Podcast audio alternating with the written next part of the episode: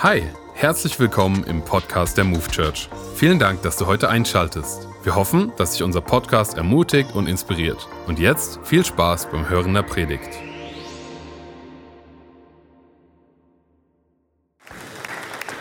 Hey, es ist begeisternd. Wir haben gutes Wetter.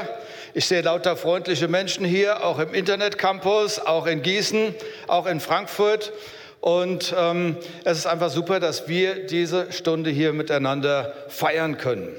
Und ich habe mir Gedanken gemacht zu diesem Thema und habe einen Titel gewählt, Orientierungshilfe wie leben wir als Kirche heute in dieser Zeit. Und ich möchte heute ein bisschen Bezug nehmen auf die Dinge, die passieren in dieser Welt, die so viele Menschen verunsichern, Orientierungslosigkeit vermitteln. Und da gibt es diejenigen, die unter einem Stein leben, die kriegen natürlich gar nichts mit. Die wissen gar nicht, wovon ich jetzt gleich reden werde. Und dann gibt es andere, die verdrängen diese Inhalte.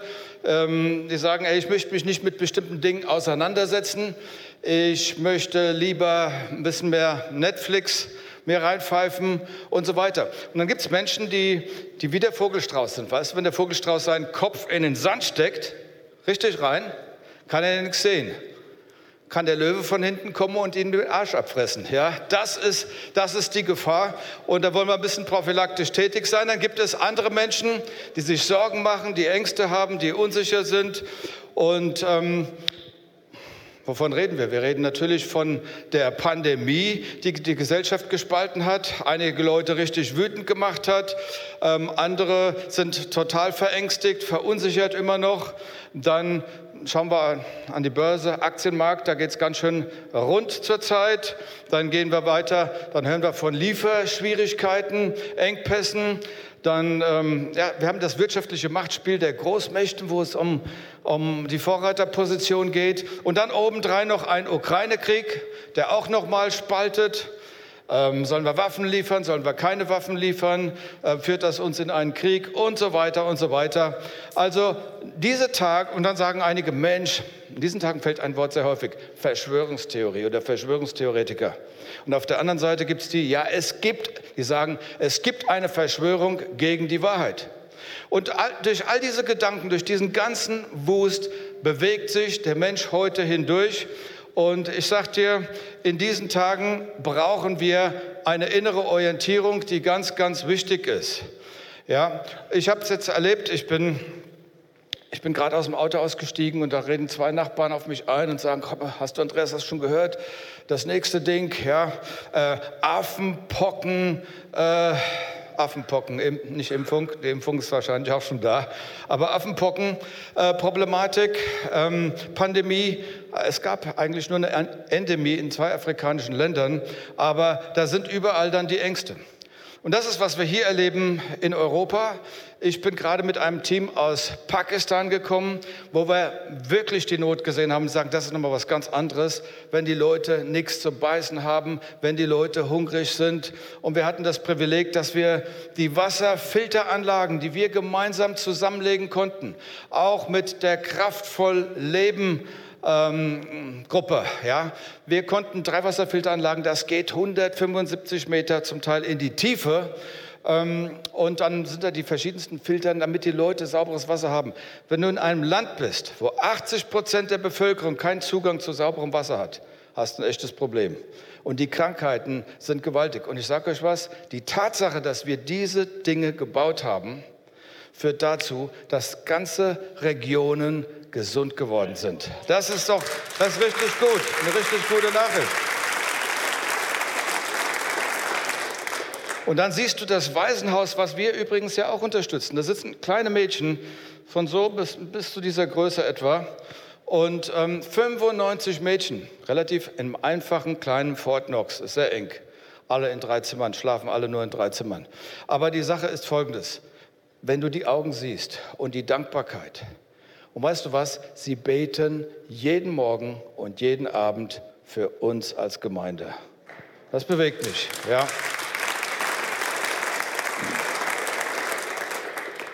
Und sie sind durch die Hölle gegangen, ja, von dass sie prostituiert wurden, dass äh, sie misshandelt wurden und vieles, vieles mehr.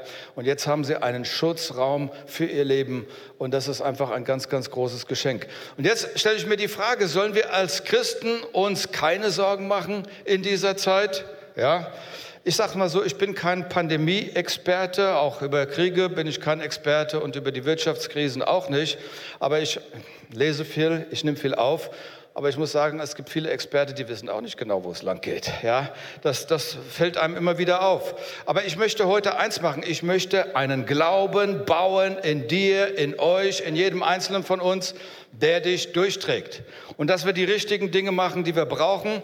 Und ich sage es mal so, wenn man so viel bombardiert wird mit negativen Gedanken, dann brauchst du irgendwie so einen Hirnfilter irgendwann.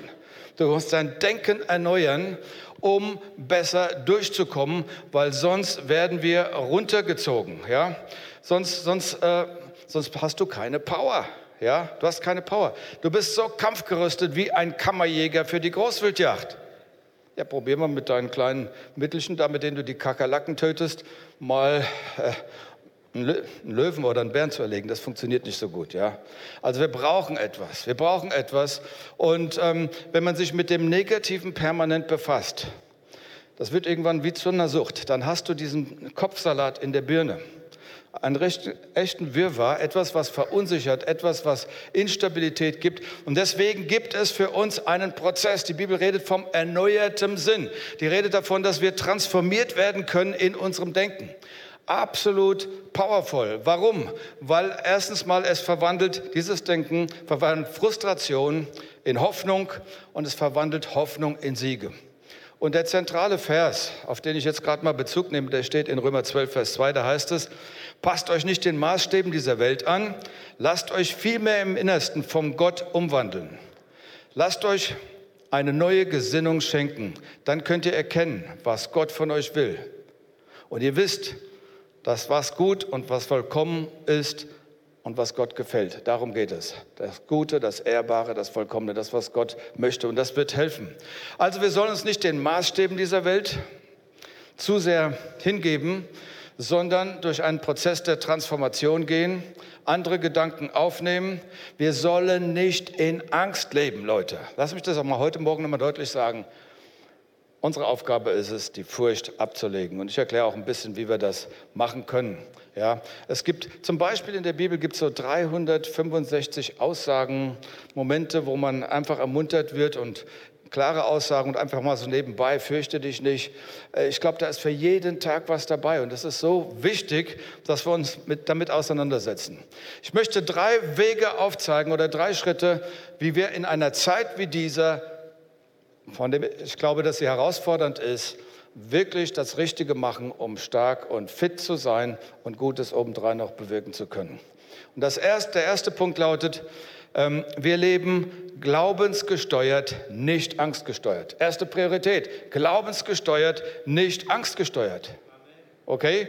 Angst lähmt, Angst bremst aus, Angst äh, schwächt. Aber Jesus sagt im Johannes 14, Vers 1, lasst euch durch nichts euren Glauben erschüttern.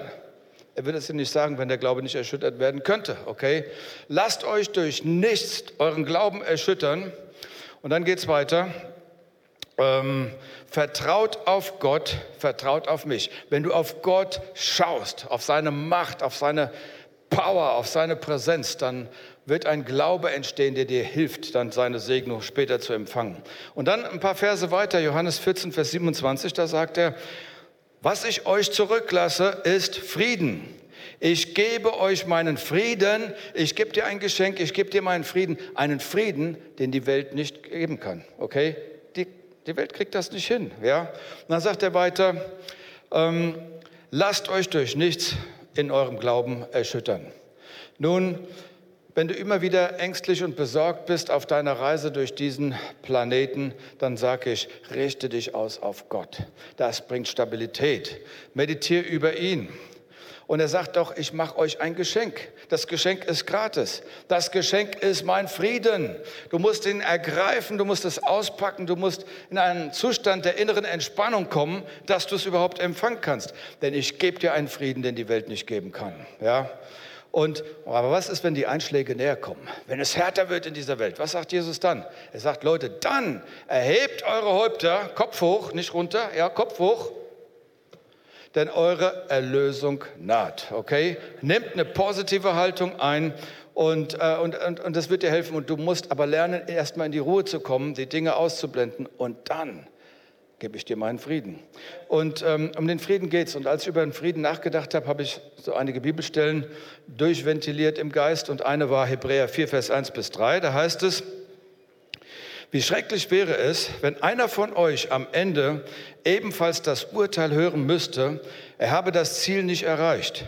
Wir wollen alles tun, dass das nicht geschieht. Schließlich gilt Gottes Zusage nach wie vor.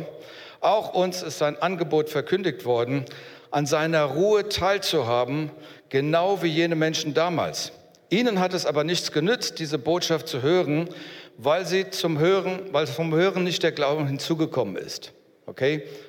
Wir jedoch haben eine Botschaft geglaubt und angenommen und werden das tun. Und wir bekommen Anteil an seiner Ruhe. Also der Punkt ist, er betont, wir brauchen den Glauben, um in die Ruhe Gottes zu kommen. Er sagt, Leute, fürchtet euch nicht. Es gibt Dinge, vor denen ihr euch fürchtet und vor denen solltet ihr euch nicht fürchten. Fürchtet euch nicht davor, in die Ruhe Gottes reinzukommen. Okay? Denn die Ruhe Gottes gibt dir eine Innenstabilität, damit schaffst du es richtig durch diese Welt. Wisst ihr, Gott ruhte, Gott hat Frieden, Gott hat Balance, Gott hat innere Stabilität.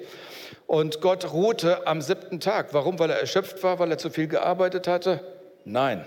Ganz einfach, er ruhte, weil er durch war, weil er fertig war mit seinem kreativen Prozess. Und als Jesus am Kreuz schrie, es ist vollbracht, war das Ding erledigt. Und wir können in eine Ruhe reinkommen aus diesem Es ist vollbracht, aus diesem, was Gott bereits geschaffen hat. Wir können uns anlehnen an seine Ressourcen und partizipieren von seinem Frieden. Aber wenn du auf den Aktienmarkt schaust, dann geht das immer auf und nieder, immer wieder, stehst du emotional, gehst du ähm, durch Wechselbäder, mal hast du einen guten Tag, mal ist der Tag grottenschlecht. Das ist normal. Aber wenn du auf Gott schaust, über Gott nachdenkst, wirst du eine Innenstabilität kriegen. Und dann verrate ich dir eins, dann rennst du nicht mehr mit deinem Puls um die Wette. Dann hängt dein Herz nicht da unten, verstehst du, in den Seilen. Dann flattern deine, deine Nerven nicht wie die Flagge im Herbstwind rum. Du bist stabil, du bist innerlich gesichert, du bist sogar aufgesättigt und kannst deiner Umwelt Orientierung geben. Und wenn du negative Nachrichten hörst, geht es immer rauf und runter, das ist normal. Ja? Und wir müssen einen Vorstoß machen in die Ruhe Gottes, indem wir einige Dinge erstmal ausschalten, uns auf Gott ausrichten und dann empfangen wir seinen Frieden. Und wenn wir den Empfang haben, können wir die Segnungen besser empfangen. Vorher ist es ganz, ganz schwierig. Und das ist mir aufgefallen bei Psalm 23. Da heißt es, der Herr ist mein Hirte, mir wird nichts mangeln. Er weidet mich auf einer grünen Aue. Er führt mich zum frischen Wasser. Okay.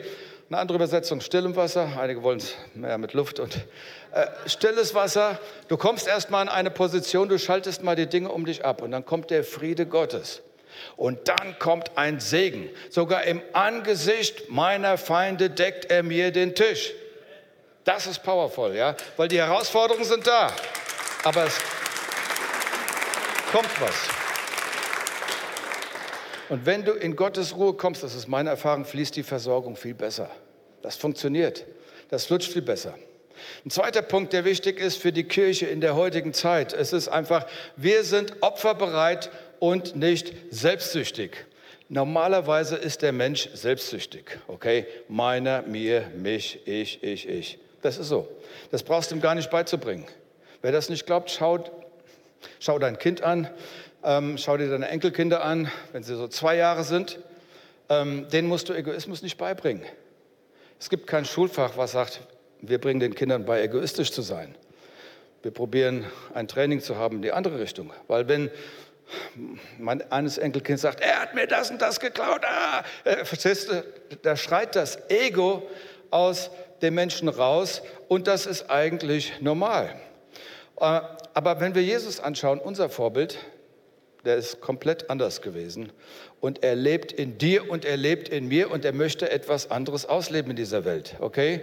Und er praktiziert Liebe, er praktiziert Nächstenliebe, er praktizierte Großzügigkeit Und als Nachfolger Jesu, sage ich, sind wir opferbereit. Deshalb haben Leute in dieser Gemeinde, sind sie in ein Kriegsgebiet gefahren, in den Ukraine-Krieg, haben ihr Leben riskiert, dass Lebensmittel zu den Menschen gekommen sind, die es ganz dringend gebraucht haben.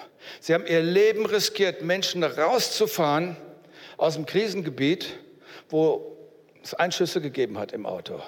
Verstehst du, das ist für mich Hingabe. Das ist für mich, das überzeugt mich. Und wenn Leute sagen, boah, der riskiert sein Leben, ist das überhaupt clever, was du da machst? Verstehst du, dann, dann hast du es nicht verstanden.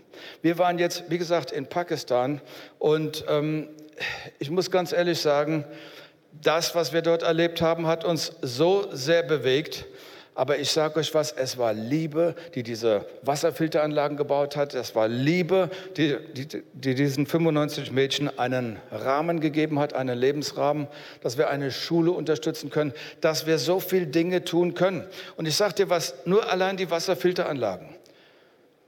Zu jeder kommen mindestens 20.000 Menschen.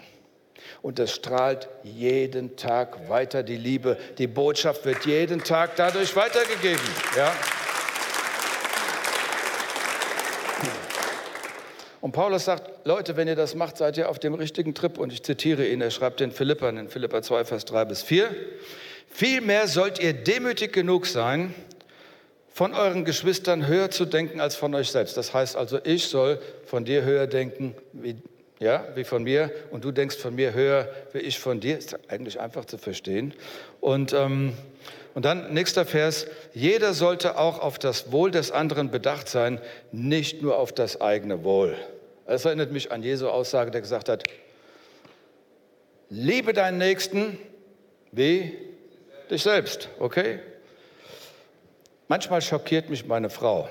Ähm, in letzter Zeit hat sie das öfters gemacht, mal so schnell aufgeschreckt, weil sie auf einmal, sie betet und dann kriegt sie so einen Eindruck und Sie sieht große Summen, die in strategische Situationen rein investiert werden. Und dann sagt sie mir das. Und im ersten Moment sage ich, hoppla. Aber ein paar Sekunden später weiß ich, es ist genau richtig. Es ist genau richtig. Es ist genau richtig. Und das passiert jetzt immer wieder. Und ich kann dir eins sagen, der Segen Gottes reißt nicht ab, wenn man auf diesem Weg ist.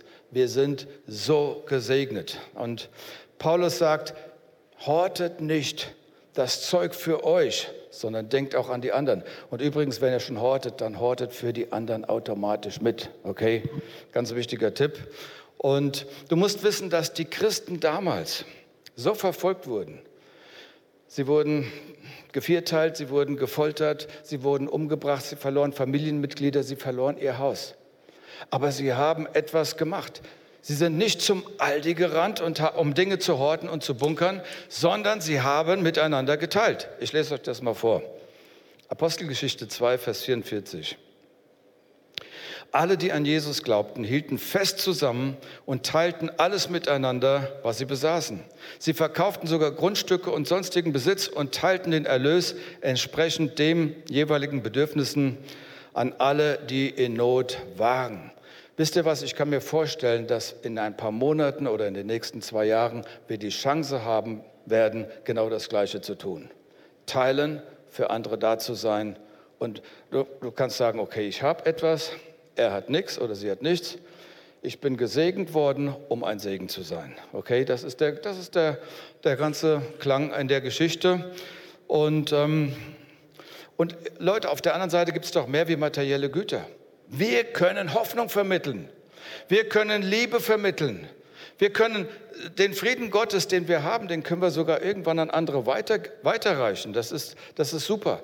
Und in unserem Text geht es weiter jetzt in dieser Urgemeinde, die so herausfordernde Situation hat. Apostelgeschichte 2, Vers 46, da heißt es, einmütig und mit großer Treue kamen sie Tag für Tag im Tempel zusammen. Wie oft kamen die zusammen? Jeden Tag, jeden Tag. Wie oft kommen wir zusammen? Okay.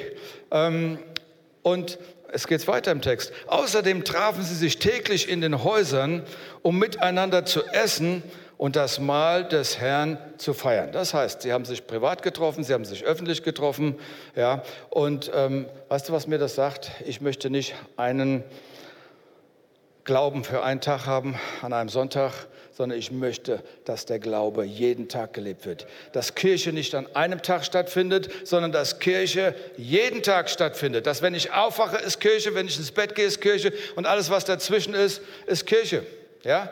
Ist Gemeinschaft mit Gott, ist ein Leben in Gemeinschaft. Ja? und nicht einmal in der Woche. Als der Lockdown da war, klar, da konnten wir uns natürlich nicht treffen.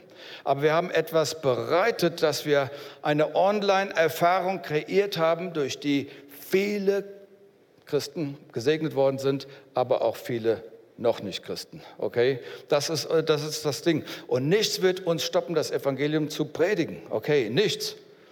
Aber jetzt können wir uns wieder versammeln. Ja? Jetzt können wir wieder zusammenkommen und einmütig, ich lese mal weiter, einmütig in großer Treue kamen sie zusammen. Und ihre Zusammenkünfte waren von überschwänglicher Freude und aufrichtiger Herzlichkeit geprägt. Oh, da war gute Stimmung an Bord, okay?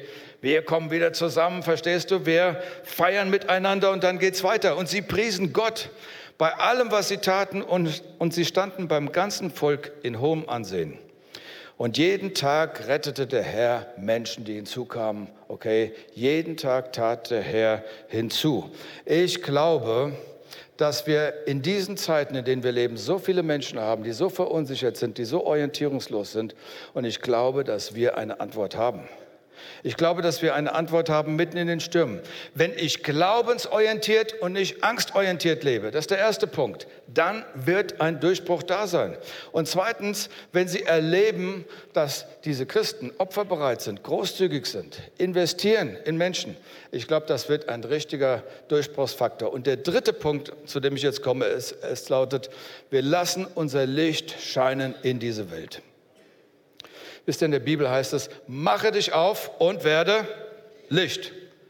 Weißt du, Jesus sagt, ihr seid das Licht der Welt. Er sagt nicht, du bist eine Tranfunzel, sondern er sagt, du bist Licht. Okay, ich zitiere mal gerade. Ähm, da heißt Matthäus 5, Vers 14, ihr seid das Licht der Welt. Eine Stadt, die auf dem Berg ist, das ist die Gemeinde, etwas Größeres, ja, kann nicht verborgen bleiben. Auch zündet niemand eine Lampe an und stellt diese unter ein Gefäß. Okay? Im Gegenteil sagt Jesus, man stellt sie auf den Lampenständer, damit sie allen im Hause Licht gibt. Dein Licht gibt Orientierung in einer orientierungslosen Zeit. Und dann sagt er weiter, sie sollen euer Licht von den Menschen, soll euer Licht vor den Menschen leuchten. Und sie sollen eure guten Werke sehen und euren Vater im Himmel preisen. Hey, wir sind nicht nur Licht, wir haben Licht und wir schalten es ein. Ja, bist du dabei? Wir schalten es, wir wollen es einschalten. Und, und so viele Menschen brauchen genau das. Ja? Wisst ihr was? Ihr seid eine wunderbare Truppe, die im Glauben unterwegs ist, die etwas weiterzugeben hat, die die Liebe Gottes weitergibt. Du bist ein Hoffnungsdealer, kein Drogendealer, aber du dealst mit Hoffnung, du dealst mit Liebe, du dealst mit Annahme, okay? Du baust etwas Gutes in die Menschen rein. Und die Menschen werden Gott finden und dann werden auch sie ihn anbeten, weil auch sie einen inneren Frieden finden in Gott, in einer stürmischen Welt. Okay? Und übrigens, man sagt ja, Virus ansteckend. Mein Gebet ist, dass jeder von euch noch ansteckender ist wie das Virus. Verstehst du? Anstecken mit deiner Liebe, anstecken mit deiner Großzügigkeit, anstecken mit dem Teilen. Ja. Und das wird so infektiös, das wird so gut. So viele Menschen, das, dann haben wir die Liebespandemie, okay? Mal was ganz anderes, ja? Und da passiert etwas in dieser Welt. Da gibt es eine Revolution und das beginnt bei uns. Ja. Weißt du, wenn die Welt dunkler wird, das Licht wird stärker scheinen. Ob du es glaubst oder nicht. Aber zünd mal ein kleines Licht in einen dunklen Raum an, das Licht gewinnt.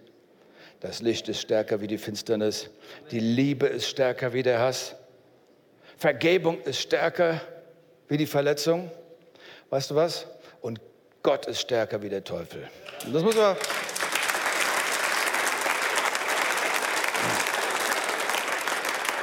Und dann wird das Licht scheinen. Nicht nur in der Ukraine, nicht nur in Pakistan, sondern auch in deiner Nachbarschaft, in deiner Einflusssphäre, wo du bist. Du lässt es einfach scheinen. Ähm, ich habe vorhin einen Vers zitiert und der fängt so an, seid nicht gleichförmig mit dieser Welt, okay? Seid nicht. Ich will mal über ein paar Dinge reden, die wir nicht tun sollen, ja? Ähm, die, die wir nicht tun. Und das Erste, was mir aufgefallen ist, immer wenn Engel erschienen ist, sind, haben sie gesagt, fürchte dich nicht. Ja, Jesus sagt, ich bin nicht gekommen für die Gesunden, ich bin gekommen für die Kranken.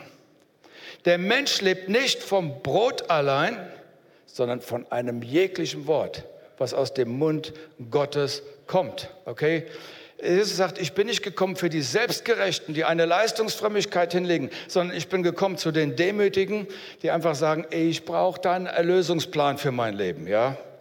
Jesus sagt, sorge dich nicht um den morgigen Tag, denn jeder Tag hat seine eigene Plage. Okay, das bleibt so. Solange du atmest, tut mir leid, es ist so in diesem gefallenen Schöpfung, ja. Sorge dich nicht. Wisst ihr was? Wir leben nicht im Schauen, sondern wir leben im Glauben. Ja?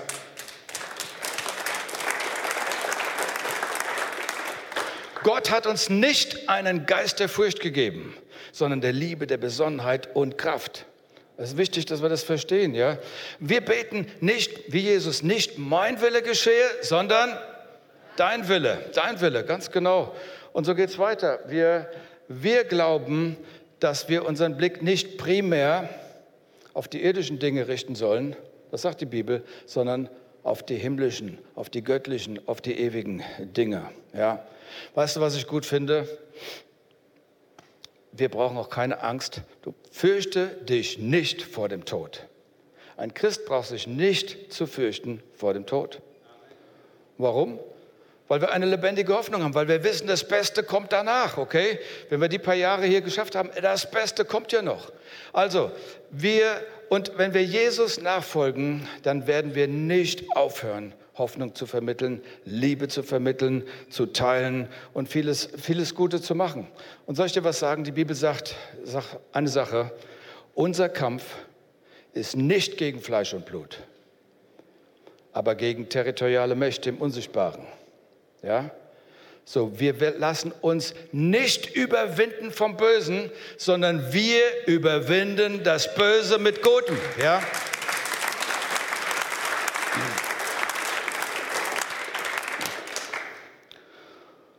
Okay, wir leben, weißt du was, wir werden auch nicht die Versammlung der Heiligen verlassen. Seid ihr dabei?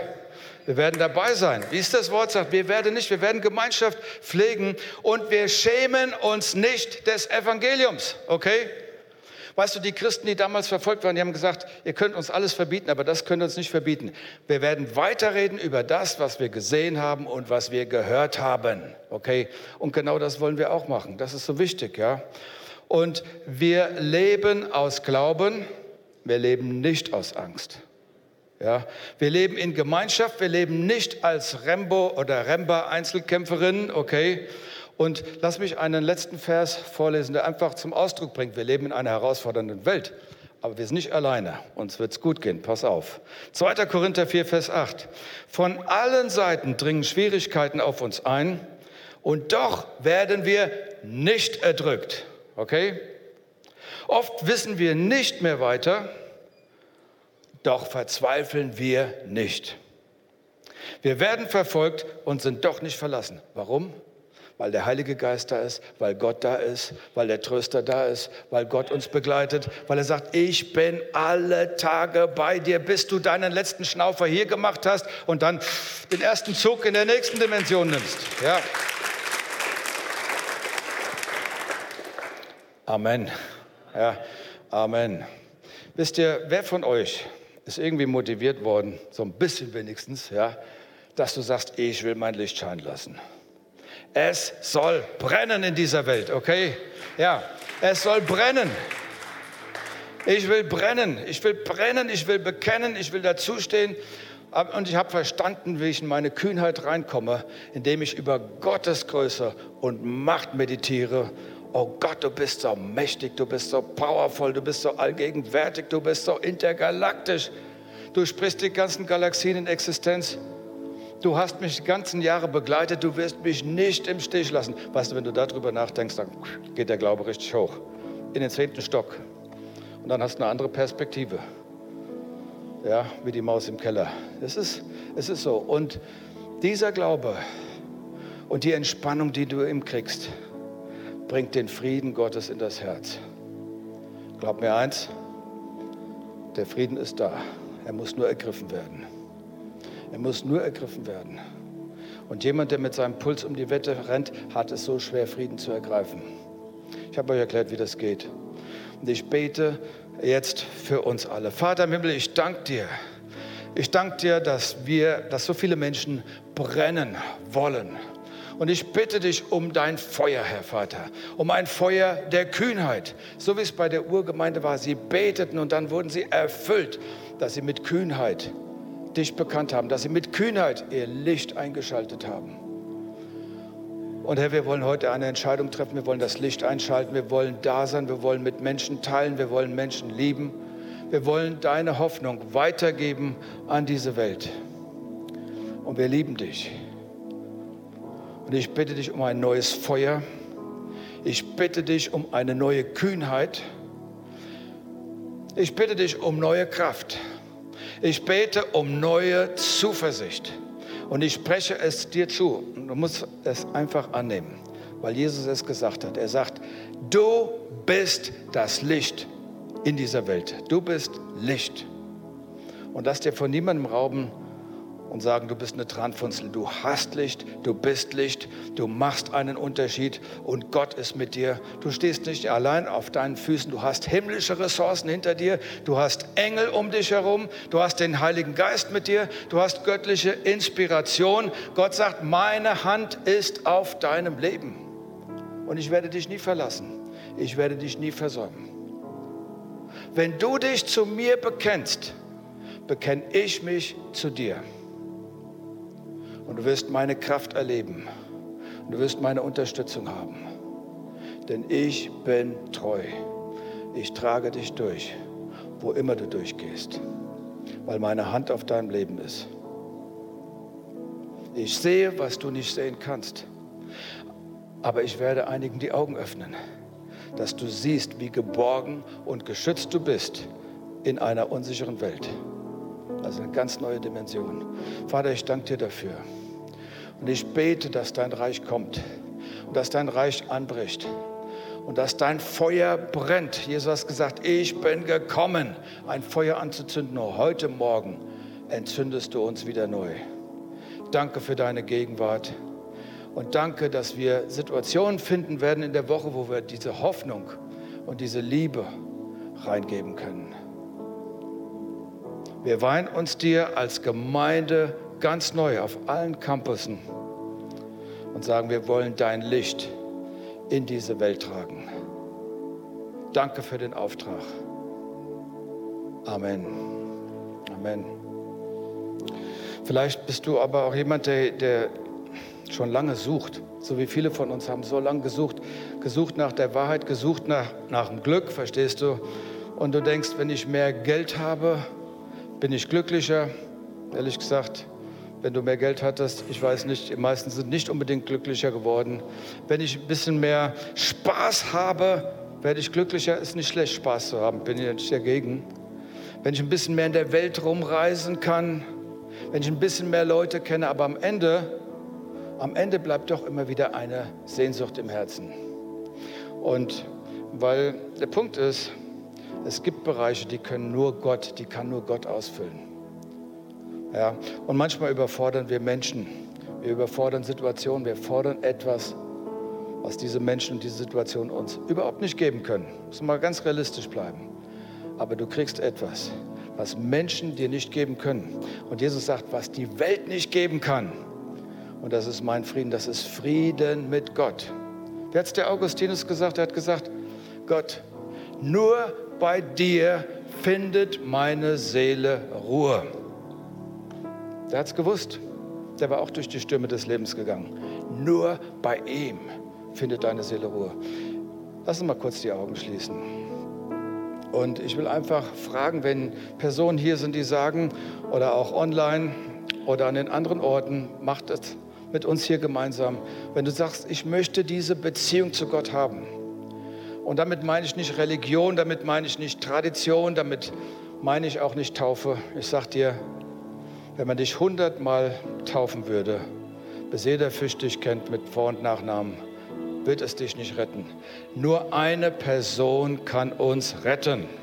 Und das ist Jesus Christus, der gekommen ist in diese sündenpandemische Welt, um etwas Neues aufzurichten und ewiges Leben zu geben. Und wenn du das möchtest, wenn du ihn einladen möchtest, wenn du einen Bund mit Gott schließen möchtest, dann heb ganz kurz deine Hand, dass ich sehen kann. Dankeschön, Dankeschön, Dankeschön, danke, danke. Ihr könnt die Hände wieder runternehmen. Auch danke auf den anderen Campussen und online, weil Gott sieht die Hand, die du gehoben hast. Und das ist einfach, ich verbinde mein Leben mit Gott. Ich schließe heute einen Bund auf Zeit und Ewigkeit mit diesem Schöpfer, von dem wir hier reden.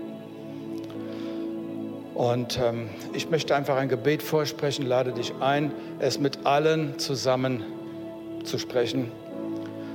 Und das ist der Startschuss und der Bund mit Gott. Der Startschuss für neues Leben. Herr Jesus Christus, ich lade dich ein. Komm in mein Leben. Dein Frieden soll mich erfüllen. Vergib mir all meine Schuld. Ich ergreife das ewige Leben und danke dir, dass du so einen Preis für mich gezahlt hast am Kreuz. Heiliger Geist, ich heiße dich willkommen. Erfüll mich, inspiriere mich, leite mich in alle Wahrheit. Ich bekenne mit meinem Mund vor der sichtbaren und der unsichtbaren Welt, dass ich heute meinen Bund mit Gott geschlossen habe, mit dem Vater, dem Sohn und dem Heiligen Geist. Gott, du bist mein Gott und ich bin dein Kind. Und ich werde dich nie wieder loslassen. Und ich danke dir, dass du alle Tage meines Lebens mit mir bist. Amen. Danke, dass du dir heute eine unserer Predigten angehört hast. Wenn dich die Botschaft angesprochen hat und du eine persönliche Beziehung mit Gott gestartet hast, sagen wir herzlichen Glückwunsch zur besten Entscheidung deines Lebens. Wir möchten dir die Möglichkeit geben, mit uns in Kontakt zu treten und dir dabei helfen, deine nächsten Schritte in deinem Leben als Christ zu gehen.